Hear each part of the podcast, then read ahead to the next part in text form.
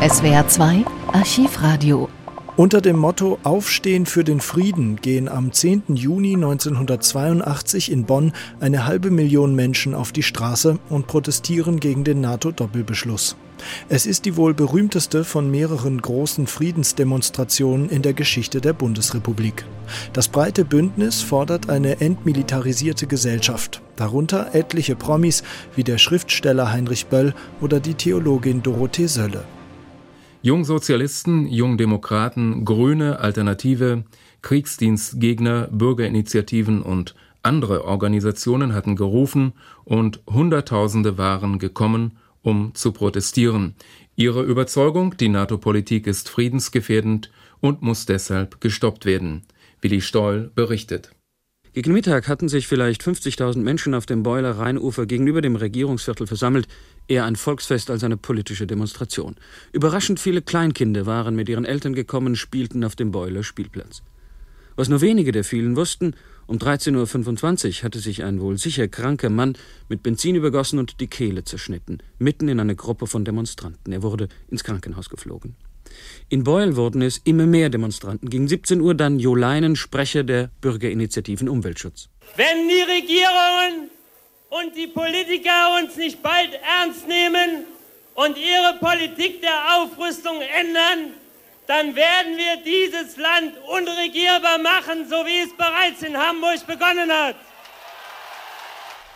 Die Demonstranten verhehlen nicht ihren Stolz darauf, dass über 300.000 Menschen eine innenpolitische Kraft darstellen. Und der Tenor ist klar: die NATO ein Aufrüstungsbündnis.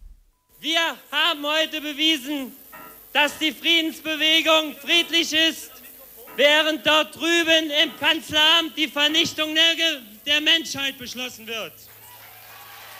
Ich frage, wie können wir antiamerikanisch sein, wenn 70 Prozent der Amerikaner die Aufrüstungspolitik Präsident Regens ablehnen.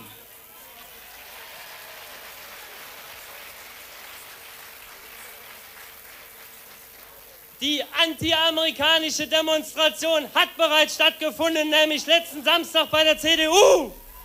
Und dies, weil die Friedensbewegung, so die Aussage, die eigentlichen Interessen Amerikas vertritt.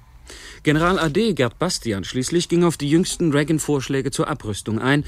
Vorschläge, die vor allem landgestützte Raketen reduzieren sollen.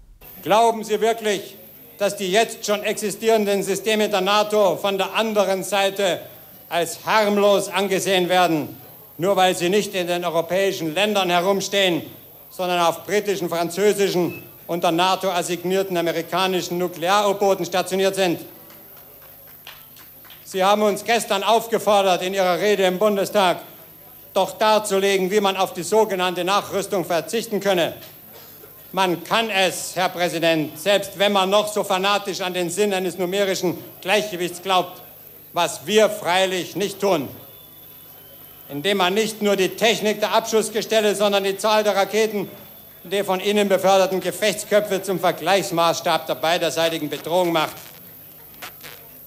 Auch diese Bedrohung wollen wir reduziert sehen und deshalb fordern wir Sie auf, Ihre Verhandlungsposition zu ändern, damit der Abzug aller jetzt schon in Ost und West vorhandenen Nuklearsysteme ganz unabhängig von ihrer technischen Beschaffenheit möglich wird.